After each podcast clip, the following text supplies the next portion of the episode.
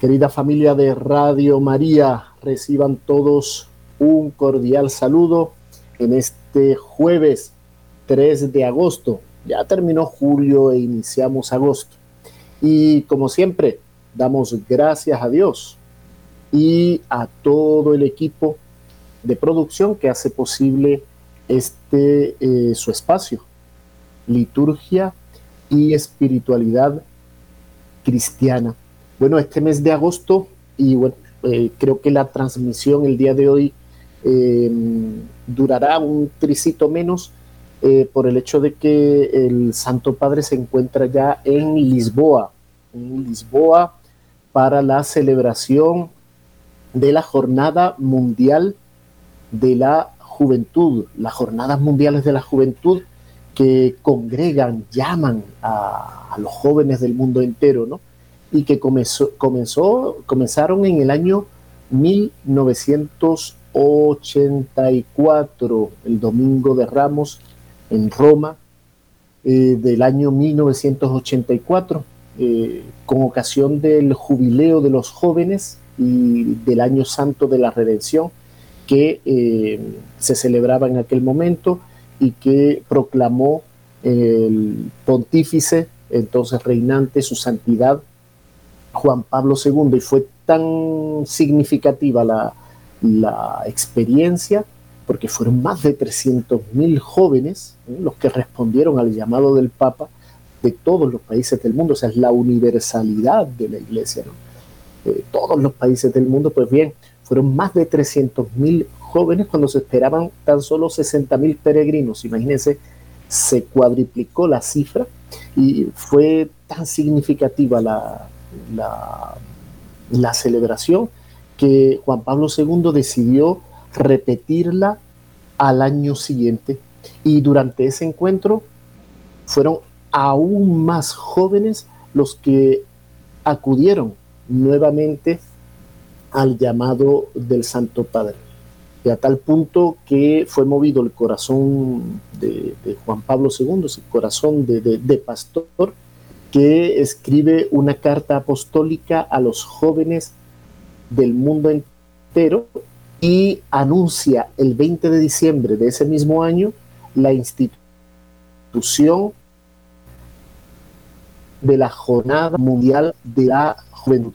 Pues bien, desde ese año, ese primer año, abril de 1984, a día de hoy, pues casi anualmente se han venido realizando en diferentes partes del mundo eh, el GMG, ¿no? que dicen, ¿no? el JMJ, la Jornada Mundial de los Jóvenes, la primera, 15 de abril de 1984, Jubileo de la Redención en Ciudad del Vaticano.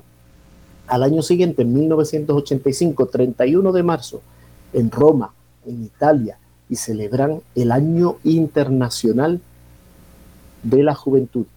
Del 85 nos fuimos hasta el 87. Entre el 11 y el 12 de abril de aquel año, en Buenos Aires, Argentina, se congregaron más de un millón de jóvenes. Bajo el enunciado, nosotros hemos conocido el amor que Dios tiene y hemos creído en él. Del 87 al 89, el, del 15 al 20 de agosto de ese año, en Santiago de Compostela, España se reúnen más de 500 mil jóvenes y uno de esos, entonces joven, fui yo. Tuve la posibilidad, tuve la oportunidad con tan solo 18 añitos. Entonces echen números, ¿no? Fue en el 1989, fíjense si ya ha llovido, pero guardo ese, ese momento muy presente en mi corazón que marcó realmente un cambio profundo en, en mi vida esa jornada, ¿no? Y poder ver al Santo Padre y poderlo oír, ¿no?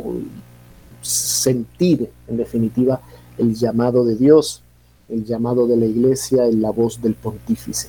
Pues bien, del 89 al 91, Juan Pablo II va a su tierra, a Częstochowa, Polonia. 1.600.000 jóvenes. En el 93 en Denver, Estados Unidos. Y en el 95, cada dos años, se venía realizando. Bien, en el 95, del 10 al 15 de enero, se celebró la Jornada Mundial de la Juventud en Manila, Filipinas. Posteriormente, en el 97, en París, Francia. En el 97 eh, se hizo dos años de paradas, donde se llevaron a cabo celebraciones diocesanas, particularmente en el 98 y el 99, en el Domingo de Ramos. Celebraciones diocesanas preparatorias al, em, a la Jornada Mundial del año 2000. Cambiábamos de, ciclo, ¿no? Año 2000, el milenio terminaba un cambio importante donde se, se muchas hipótesis y, iluminados, milenaristas, eh, eh, falsos, eh, por decirlo de alguna manera, falsos profetas, anunciaban el fin del mundo, etcétera, etcétera. Pues bien, en el 2000, del 15 al 20 de agosto, Roma, Italia, fue nuevamente la sede de la Jornada Mundial de la Juventud. Y en este, en este año concretamente, dada la circunstancia, se adoptó el lema, el verbo se hizo carne y habitó entre nosotros. Juan Pablo II llamó la atención de los jóvenes de esa nueva generación que despertaba a un nuevo milenio y a, unos nuevos cambios a nivel social, a nivel humano, a nivel del pensamiento, que, exigía absolutamente todo del ser, porque la metafísica fue, ya desde decenios anteriores, fue arrasada, pues bien, llamado al ser, y no a cualquier ser, sino al ser cristiano. El verbo se hizo carne y habitó entre nosotros. Año 2000, 2002, Toronto, Canadá, vosotros sois la sal de la tierra y la luz del mundo del 2002 al 2005 y cambiamos de pontífice Benedicto XVI. Celebra este, esta primera jornada mundial de la juventud que le corresponde ya como pontífice en su tierra, en Colonia, Alemania. Hemos venido a, adorarle. Agosto de 2005 nos vamos hasta julio del 2008, el vigésimo tercer encuentro. Tenemos en cuenta que entre encuentro y encuentro siempre hubo esa celebración diosana eh, preparatoria al nuevo encuentro. Pues bien, en el 2008, Sydney, Australia, nuevamente Benedicto XVI, uno de los grandes momentos ¿no? de estas celebraciones que marca un hito importante fue el celebrado nuevamente por Benedicto XVI en el 2011 en Madrid, España, arraigados y edificados en Cristo, firmes en la fe. De España a América Latina en julio del 2013. Río de Janeiro fue en esta ocasión la sede. 3.700.000 jóvenes venidos del mundo entero se dieron cita, respondiendo al llamado del Papa en Río de Janeiro. Id y haced discípulos a todos los pueblos. Del 2013 nos fuimos al 2016, Cracovia, Polonia. 3.500.000 jóvenes en este encuentro. Nuevamente, cifras realmente astronómicas, cifras que nos dan realmente un respiro ¿no? al alma, porque vemos a los jóvenes presentes y los jóvenes son siempre, siempre signo de esperanza. Eso fue en el 2016. Nos vimos, nos vamos al 2019, del 22 al 27 de enero, cambio de pontífice, el Papa Francisco. al igual que en Cracovia, Polonia, pero esta vez en Ciudad de Panamá. La cifra fue un tanto menor por las distancias y también por el tamaño del país. Unos 700 mil jóvenes. He aquí la sierva del Señor. Hágase en mí según tu palabra. Francisco, que eh, afronta y confronta, ¿cierto? La pandemia. Y a pesar de ello, en el 2020, en el 2021 y en el 2022 se llevan a cabo, eh, a causa también de la pandemia, eh, las celebraciones diocesanas, preparatorias. Evidentemente, eh, nos hemos tenido que esperar un tiempo a que vuelva a la normalidad. Y este año, el pasado martes, primero de agosto, se inició el, eh, la jornada mundial de los jóvenes en Lisboa, Portugal, bajo el lema María. Se levantó y partió sin demora pues bien, hoy, 3 eh, de, agosto, el Papa se hace presente en la Jornada Mundial de la Juventud en Lisboa, eh, pues bueno, para darle continuidad a este, este gran evento, ¿no? Congrega con jóvenes de todo el mundo. Pues bien, el martes fue el primer día, primero de agosto, primer día de la Jornada Mundial de la Juventud 2023, en la que se celebró la misa de apertura del cardenal Manuel Clemente en el Parque Eduardo VII en Lisboa, quien inauguró esta celebración. Se ubicaron entonces pues todos los peregrinos que vienen de diversas partes del mundo a la diócesis de Lisboa y eh, el cardenal dejó un mensaje, ¿no? Un mensaje claro durante su homilía. Dijo, la misa que estamos celebrando con la esperanza de la llegada de nuestro querido Papa Francisco es la de la visitación de Nuestra Señora. Temática profundamente marial y mariana. Ayer, 2 de agosto, pues bueno, hubo diversos encuentros alternativos y hoy ya se espera, bueno, ya no se espera, ya el Papa está en el lugar y va camino del Parque Eduardo VII. Mañana se realizará el tradicional Via Crucis, el 5 la vigilia de peregrinación y el domingo 6 la conclusión con la Santa Misa de envío que será en definitiva un encuentro alrededor del santo sacrificio del altar, alrededor de la Santa Misa, alrededor de nuestro Señor, de Jesús, Eucaristía, eh, en el que el Papa enviará nuevamente a los jóvenes por todo el mundo a predicar el Evangelio. Pues bien, en el transcurso del día de hoy tenemos eh, tenemos al Papa ya llegando al lugar donde se encontrará con los jóvenes. Muy posiblemente tendremos que suprimir la, o acortar un tanto la emisión del día de hoy, eh, pero bueno, el evento es el evento, eh, el evento es el evento.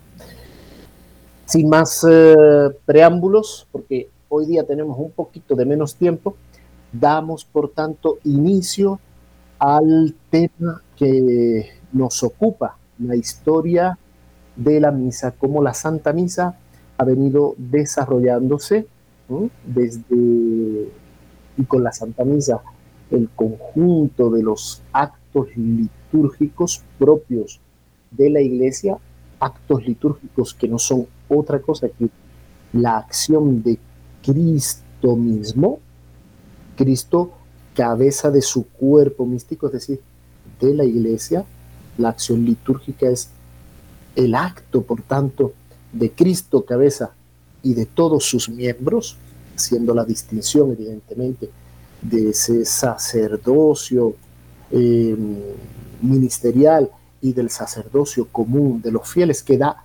orden, con un sentir profundamente eclesiológico, desde una sana eclesiología, al quehacer y devenir de la vida litúrgica desde sus inicios a nuestros días. Pues bien, teníamos, eh, ya habíamos dado algunos textos importantes eh, para poder profundizar eh, en la temática. Los vuelvo a recordar, el texto del doctor Righetti, Historia de la Liturgia, tomo 2, las notas ¿no? del Tratado de Historia de la Liturgia del, del padre Franz Coex y un texto a la lectura que es eh, de la Cena de Jesús al sacramento de, la Iglesia de su santidad eh, Benedicto XVI, cuando entonces era el profesor Joseph Ratzinger. Bien, eh, hemos visto en un primer momento los cómo evolucionan ¿no? Los ritos litúrgicos y, bueno, de, aquella, de aquel primer momento, ¿no? De, en el cenáculo en el que nuestro Señor instituye eh, de manera incruenta el sacrificio eucarístico e instituye el sacerdocio en la, persona de cada uno de los apóstoles, eh, pues bien, han, ha habido un proceso en el que ese tronco común de derecho divino, que es lo esencial en la liturgia, es el acto mismo de Cristo. Vemos cómo ese gesto ha permanecido intacto, no puede ser de otra manera, desde entonces a nuestros días. Y al mismo tiempo, y de manera progresiva, se ha venido eh, revistiendo de un nivel secundario, un nivel ritual secundario, no por ello menos importante, eh, a lo largo de la iglesia. Este nivel secundario, eh, nivel ritual secundario, lo llamamos así para entendernos, eh, evidentemente se viene desarrollando a la luz de la tradición oral y escrita se, han venido implementando diversas acciones rituales que nos llevan a, un mayor, a una mayor aproximación de lo que es la liturgia. Y habíamos establecido tres momentos, ¿no? Tres momentos importantes. Uno primero que era la Eucaristía en el marco de la cena y en el acto de su institución. Y aquí eh, volvíamos a destacar que el elemento esencial que permite pasar y pasar de manera eh, clara y distinta, marcando claramente lo esencial y al mismo tiempo distintivo entre el culto cristiano la liturgia cristiana y el culto y o la liturgia eh, en el ámbito, ¿no? en el mundo judío, pues bien, eh, es el sacrificio, el sacrificio de Cristo. Este sacrificio de Cristo que anticipa la noche del jueves, consumándose la noche del viernes y esperando la resurrección para dar ya completitud, si esta palabra es correcta, ¿no? Pero para entendernos, para que el misterio de la redención eh, se, lleve a su culmen completo, pasión, muerte y resurrección, el sacrificio eucarístico, eh, pues bien, el elemento esencial es el sacrificio que nos permite comprender el paso de la cena de Pascua a la liturgia de la misa y al mismo tiempo permite resolver claridad el problema, el legado hereditario de Israel a la iglesia. el sacrificio de Cristo marca eh, la diferencia radical y el contexto litúrgico del momento, como vimos, marca la diferencia radical. Pues bien, estos tres momentos, la Eucaristía, el marco la C y en el, acto de su institución. Segundo momento, la Eucaristía ligada a la época apostólica. Un tercer momento, la Eucaristía separada de la va a contar con cinco etapas van a confluir y van a dar razón de los diferentes momentos de la historia. Primero, época paleocristiana, en un segundo momento, ya lo vimos, la época romano-franca, romano-germánica, particularmente los siglos sexto, séptimo y octavo, en, el que, en los que se forjan ya documentos sistemáticos, eh, eucológicos, que van a ser cruciales ¿sí? para los eh, especialistas a la hora de abordar el desarrollo litúrgico y poder comprender y comprendernos a la luz de la tradición. Estos textos, ya hemos dicho, entre los principales encontramos los um, livelli, los sacramentarios y los ordinis romani. Posteriormente está la época de la unificación litúrgica que va del siglo XI al siglo XVI, llamado consenso romano, se consolida, y del siglo XVI al siglo XX, a partir del movimiento eh, luterano, mal llamado reforma, pero bueno, la reforma luterana, pues bien, eh, la iglesia y el orbe cristiano, la civilización cristiana, se para frente a la herejía protestante, y vuelvo, repito, herejía protestante, que no solo llevó al orbe católico a la guerra, sino que ha llevado miles y miles de almas de y por consiguiente a la perdición, pues bien, eh, encontramos el concilio de Trento. se inaugura lo que se conoce como la época tridentina, que muchos califican eh, sesgada y erróneamente como una época rubricista, oscura, fixista. Pues bien, esta época que fue de, esplendor de, y de unificación del mundo cristiano frente a las derivas en ese momento mayoritariamente protestantes, eh, va a ir del siglo XVI al siglo XX. En el siglo XX encontramos eh, un hito eh, importante, también muy, muy, muy controversial, que es el Concilio Vaticano II. y desde entonces a nuestros días calificamos o denominamos esta época como la primavera posconciliar, de la cual decíamos aún esperamos ver los frutos anunciados, porque del todo no es evidente. Bien, habiendo hecho este recorderis y teniendo clara la premura vamos a nuestra primera pausa musical. Vamos a escuchar la antífona marial eh, Ave Regina Shelorum. Vamos a la pausa y volvemos enseguida.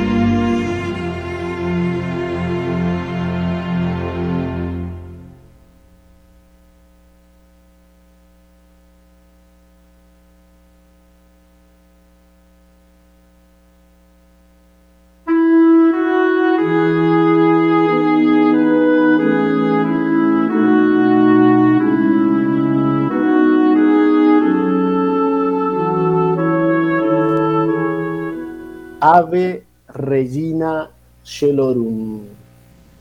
Salve Reina de los cielos. Antífona marial que se canta en el oficio de completas al cierre de la jornada, ¿no es cierto? Eh, las horas eh, litúrgicas, las horas canónicas, ahora le llaman la liturgia de las horas. Maitines, laudes, prima, tercia, sexta, nona, las cuatro horas menores, vísperas y completas el cierre de la jornada de esta manera y en particular eh, los monjes que viven en clausura y que están dedicados al trabajo, al trabajo interior y a la, oración, esa apertura a Dios, ¿no es cierto? Eh, pues bien, toda su jornada gira alrededor de estas horas canónicas, horas litúrgicas. Eh, Ave Regina Ciolorum es uno de una de las cuatro antífonas mariales o marianas que se cantan al cierre del oficio de completa. El alma se despide de la jornada y va a tomar descanso, encomendándose y dando honor eh, a, la Santísima Virgen María. Ella, esta mm, antífona se canta en el tiempo de cuaresma. Cuaresma. Pues bien, el Papa ya me dicen que va acercándose, va camino eh, al encuentro con los jóvenes y bueno, nos quedan siete, diez minuticos, diez minuticos, eh, vamos a dar un pasito adelante, un pasito adelante en la temática que veníamos abordando, que es la historia de la misa. Y habíamos centrado la atención en el de la misa, es decir, la parte central, la parte que eh, realmente em, eh, y de la cual nace todo el desarrollo de la celebración del sacrificio eucarístico y a la cual se dirige toda la vida de la iglesia. La vida de la iglesia y evidentemente la vida del cristiano. Pues bien, eh, debemos decir, y esto es importantísimo que lo tengamos claro, que el canon romano que hasta 1969, ¿no? con la nueva reforma, eh, la iglesia eh, celebraba, era, era, el canon romano que se vino forjando desde tiempos apostólicos y quedó, quedó, quedó, digamos, concluido entre el siglo IV y el siglo V. Siglo IV y siglo V. Pero bien, antes de entrar en qué es el, eh, bueno, cómo se estructura el canon romano y cómo ha venido desarrollándose, debemos de entender qué se entiende por canon. Canon eh, es sinónimo del término anáfora o plegaria eucarística. Anáfora viene de la voz griega, eh, anáfora, que es una palabra compuesta de dos términos, ana, que quiere decir sobre, contra, y fora, del verbo ferein, ferein, que quiere decir llevar. Eh, la anáfora eh, por tanto, desde su etimología nos lleva a la noción de repetición, norma, repetición, norma. La anáfora se entiende también en el ámbito literario como una figura literaria en el que en cada verso de cada estrofa eh, la primera palabra se repite, se repite. Hay ese canon, esa repetición.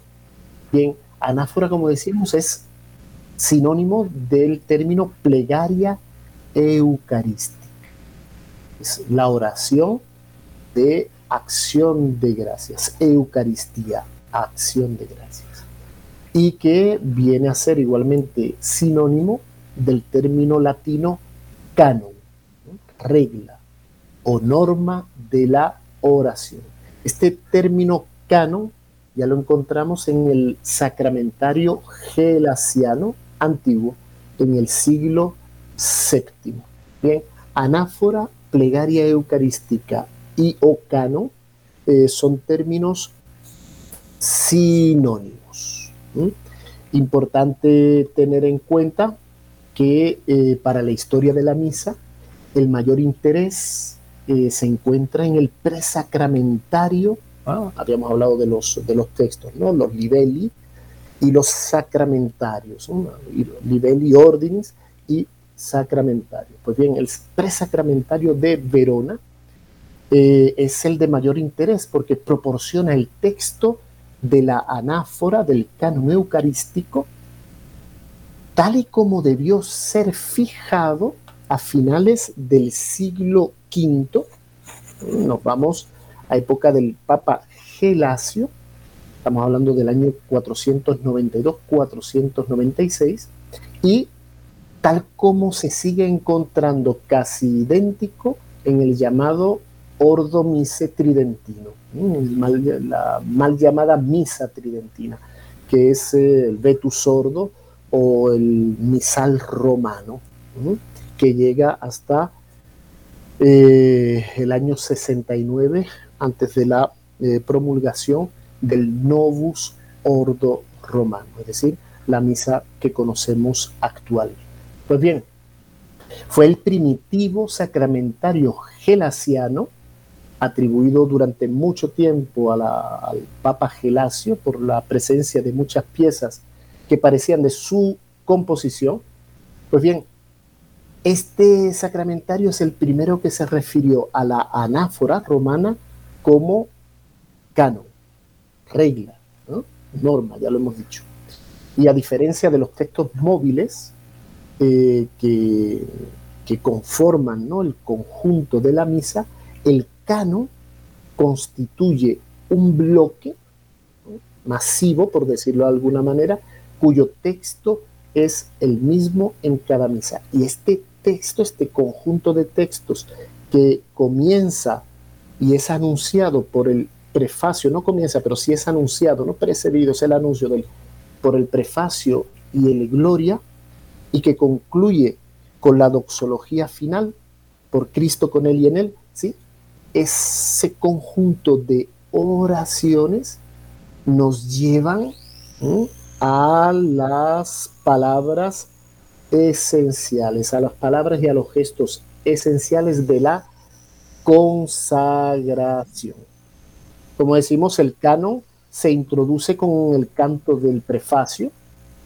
La terminología de aquella época, pues el canon incluía el prefacio prefacio y santos. Posteriormente eh, son distinguidos del canon, pero eh, en un primer momento el prefacio eh, hacía parte del canon, de la plegaria eucarística, de la anáfora. Bien, en la terminología de la época, el canon incluía el prefacio tal como se recoge en el antiguo gelasiano, ¿no? que nos dice la rúbrica, incipit canon acciones. Comenzó eh, la acción del el canon, eh, comienza con, esta acción. Y se lee antes de la invitación, sur corda. Ya tenemos aquí los primeros, las primeras expresiones que vienen eh, decantando lo que ya hoy conocemos como prefacio, santus y canon de la misa. Bien, el prefacio introduce, como dice la, acción, de la expresión, el prefacio introduce la acción eh, eucarística con la expresión solemne de acción de gracias.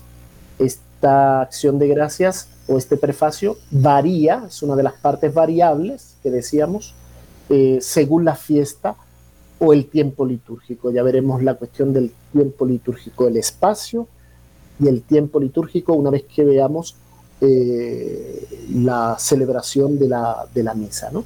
Pues bien, El, hay un canon para, para Pascua, hay un canon para, perdón, hay un canon, hay un prefacio para Adviento, hay un prefacio para la Navidad, hay un prefacio para la fiesta de los apóstoles, etcétera, ¿no?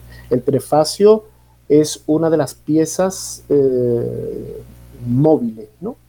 Pues bien, al prefacio le sigue el canto del Santus, un canto que fue tomado del Oriente hacia el primer tercio del siglo V, según los especialistas. Y terminado el Sanctus, inicia ya propiamente la plegaria eucarística. En el Vetus Sordo comenzaba con la oración del Te Igitur. Eh, esta oración como oración de transición. La expresión igitur, el término igitur es una conjunción copulativa eh, que eh, nos lleva a esa transición entre la acción de gracias proclamada en el prefacio que introduce el canon y las oraciones ya propiamente sacrificiales eh, que conforman el canon y que eh, abrazan, ¿no? Por decirlo de alguna manera, rodean. Eh, la consagración. Son las palabras y los gestos esenciales. Uno de los grandes liturgistas, el padre Jugman, dice al respecto, dice, comparada con la rápida acción de gracias del canon de la anáfora de Hipólito, que ya la habíamos eh, eh, abordado, evocado en el programa anterior, pues bien, comparado con la rápida acción de gracias de la Eucaristía, de la anáfora de Hipólito, el canon de la misa romana, con sus diversas articulaciones y oraciones, con sus repetidas ofrendas, y plegarias de intercesión con sus listas o con sus listas de santos representa algo muy elaborado, muy complejo, ¿no? que viene pues eh, evidentemente a, como decíamos, a abrazar, a adornar, a, sí, en definitiva, a salvaguardar ¿no? la acción propia de Cristo, la, es eh, la acción que Cristo hizo, quiso y nos legó. Pues bien, se han elaborado, eso hay que decirlo, muchas teorías sobre la formación y la estructura del canon, a veces contradictorias y que no contribuyen en nada a aclarar el problema de su inicio. Una reciente, aunque ya tiene unos, unos años, eh, investigación fue la llevada a cabo por el eh, doctor Massa. Y este concluye que una de las anáforas, recordamos, ¿no?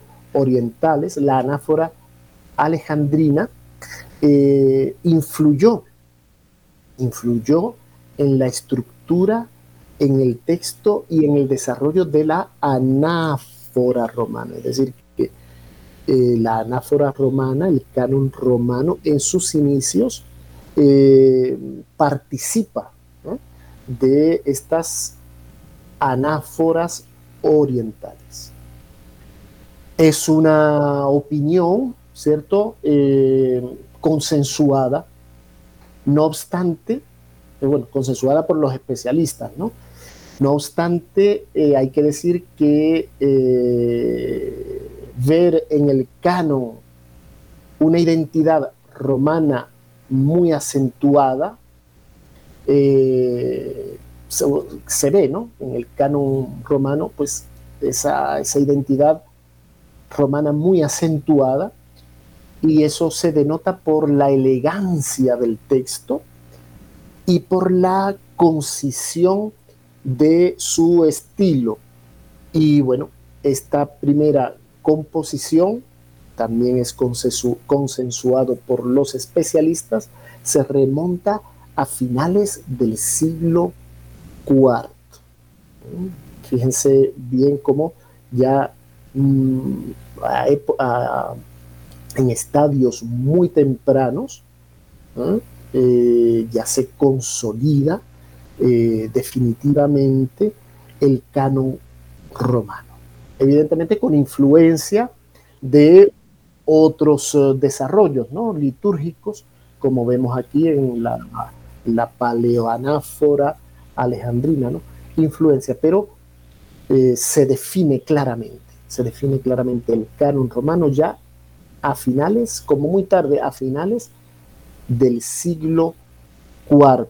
Incluso hay algunos especialistas que llegan a afirmar que eh, a partir de la segunda mitad del siglo III, en sus líneas generales, el canon ya estaba fijado. Bien, son las 11:45. Creo que debemos eh, en este momento, me dicen desde producción, cerrar el programa el día de hoy.